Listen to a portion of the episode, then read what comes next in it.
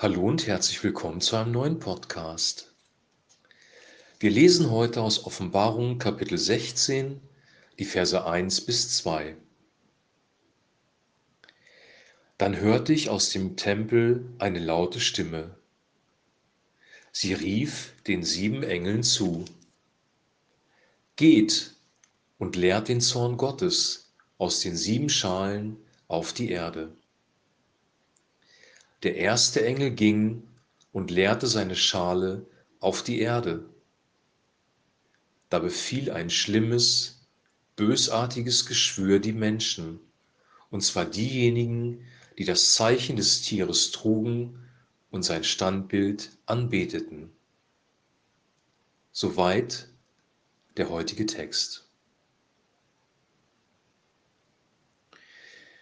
Die sieben Engel werden angewiesen, die sieben Zornschalen auszugießen, und der erste Engel geht hin und gießt die erste Zornschale aus. Irgendwie ein nüchterner Vorgang. Wir haben ja gestern darüber gesprochen, dass wir uns Zorn so als emotionalen Ausbruch vorstellen, aber hier ist es wirklich so, dass sehr, sehr nüchtern und sehr, sehr rational Gericht auf die Erde ausgegossen wird und dieses Gericht, das hier ausgegossen wird, ist Gericht über diejenigen, die das Zeichen des Antichristen angenommen haben und die sein Standbild angebetet haben. Und dieses erste Gericht ist ein schlimmes, bösartiges Geschwür an den Menschen.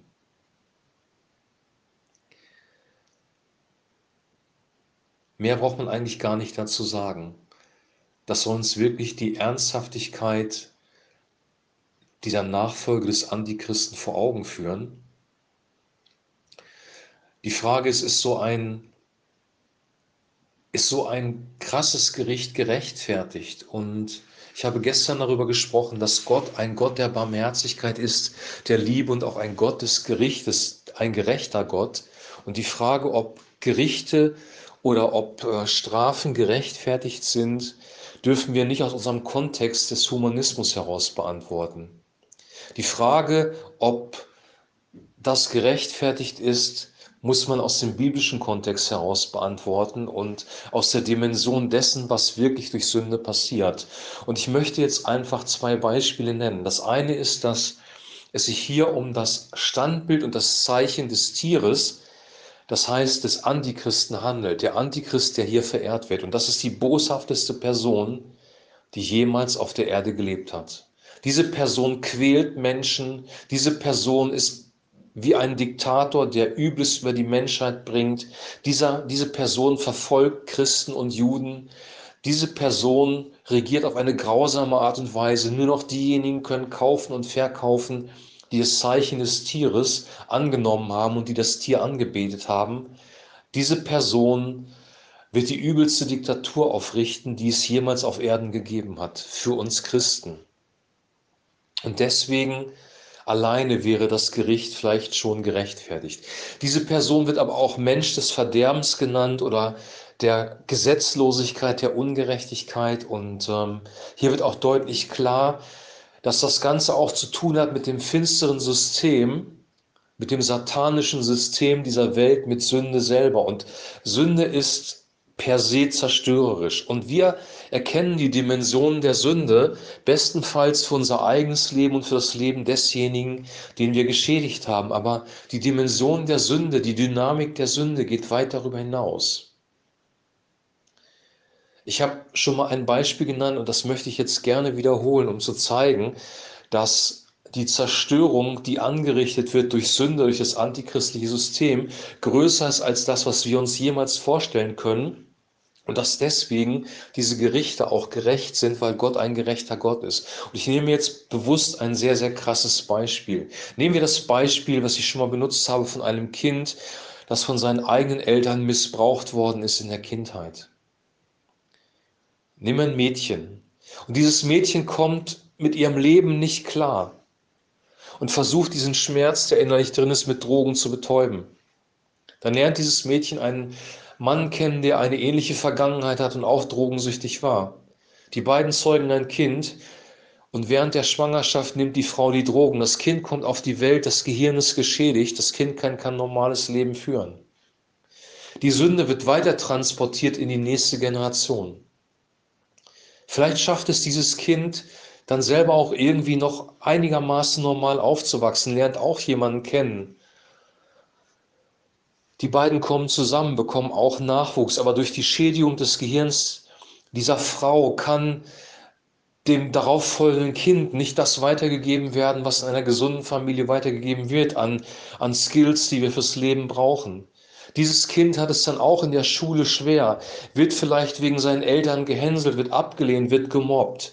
Auch dieses Kind erlebt Traumata in seinem Leben, weil ähm, die Eltern Traumata in ihrem Leben erlebt haben. Über die Genetik werden Traumata übrigens auch bis in die nächste und übernächste Generation weitergegeben. Das weiß man aus den, äh, aus den Erfahrungen mit den Kriegskindern und Kriegsenkeln. Aber hier geht es ja noch weiter. Nicht nur das Trauma wird weitergegeben, sondern dieses Kind selber produziert auch wieder Traumata. Und diese Geschichte geht eigentlich unendlich weiter. Das ist das, was die Bibel im Prinzip die Erbsünde nennt. Die Sünde von Adam und Eva hat sich weiter fortgesetzt. Adam und Eva haben erstmal Angst und Furcht vor Gott bekommen. Angst und Furcht ist in das Leben reingekommen. Dann kam Schuldverschiebung. Die Frau, die du mir gegeben hast, hat mich verführt. Adam hat seine eigene Schuld auf Eva abgewälzt. Die Beziehung wurde angerissen oder zumindest angebrochen. Diese beiden haben auch zwei Kinder bekommen, Kain und Abel, und deren Beziehung war auch irgendwie angebrochen. Und durch Neid und Eifersucht hat keiner seinen Bruder Abel getötet. Und wir können die Geschichte der Menschheit so fortschreiten. Und daran sieht man, dass Sünde eine sehr, sehr krasse, übermäßig zerstörerische Dynamik hat. Und die Bibel warnt uns immer wieder vor Sünde, weil wir nicht nur denjenigen, ähm, denjenigen verletzen oder denjenigen schädigen, an dem wir uns direkt versündigen, sondern die Sünde dehnt sich in alle Seiten, in alle Richtungen aus. Und jetzt nicht nur in der geraden Linie, sondern es kann auch sein, dass zum Beispiel diese drogensüchtige Frau, von der wir gesprochen haben, nicht nur ihre eigenen Kinder schädigt, sondern auch Leute, die in,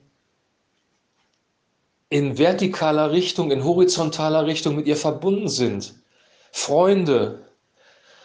Sie lügt, sie klaut und muss sich irgendwie Drogen besorgen. Als Beispiel jetzt, andere werden geschädigt. Die Sünde dreht sich in alle Richtungen aus. Das ist wie eine Explosion, die geschieht und die, diese Kraft des Sprengstoffes, sie breitet sich in alle Richtungen aus und genauso ist es mit der Sünde auch. Und das geht bis in die Unendlichkeit hinein, rein theoretisch. Und deswegen sind diese Strafen, die Gott hier verhängt, gerechtfertigt. Das möchte ich bei dieser ersten Posaune, äh, bei dieser ersten Schale nochmal sehr deutlich betonen. Gott ist kein Sadist, Gott ist niemand, der quält, es ist eine gerechte Strafe. Auch wenn wir das aus einem humanistischen Verständnis heraus vielleicht nicht so verstehen. Wir sehen nämlich immer nur den Einzelfall, den Einzelnen und blicken nicht darüber hinaus auf die Zerstörung, die Sünde für die nächsten Generationen oder für andere Menschen haben kann. Gott nimmt das alles sehr, sehr ernst. Wie kann diese Dynamik durchbrochen werden? Es gibt zwei Möglichkeiten, wie diese Dynamik durchbrochen werden kann. Das eine ist Vergebung. Indem ich anderen vergebe, andere mir vergeben, wird diese Dynamik durchbrochen. Die Heilung Gottes kommt hinein und die Traumata werden unterbrochen und die nächste Generation kann anders aufwachsen. Das sehen wir an, an christlichen Familien, wenn Menschen, auch die aus, Drogen, aus, Drogen, aus der Drogenszene kommen, sich wirklich bekehrt haben zu Jesus Christus, ihren, ihn als König angenommen haben, kann die nächste Generation schon ganz anders aufwachsen. Es kommt Heilung in diese Familie rein. Das geht auch wieder in andere Bereiche in alle Bereiche des Lebens. Also durch das Eingreifen Gottes, dadurch, dass er Menschen sein Königreich rettet, im Hier und Jetzt kann diese Dynamik durchbrochen werden. Von Strafe, von Zerstörung durch Sünde, auch von Gericht Gottes in unserem persönlichen Leben.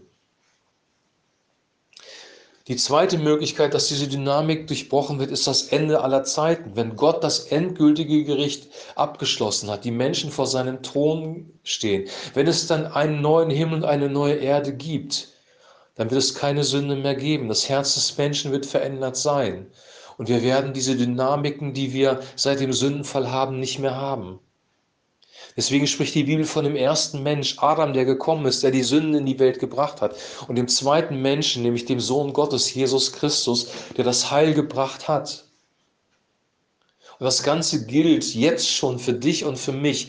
Es gilt aber auch für die Menschheit insgesamt. Es gilt auch für das Endgericht. Gericht bedeutet immer, es kommt Gericht auf Einzelpersonen, es kommt Gericht auf Nationen und es kommt Gericht auf die ganze Welt. Und hier wird Gericht ausgegossen bei der ersten Zornschale über diejenigen, die dem Antichristen gefolgt sind. Und dieses Gericht ist ein gerechtes Gericht. Und es kommt nicht aus der Emotion heraus, es kommt nicht aus einem äh, aus einer Wut heraus, sondern es ist ein organisiertes Gericht.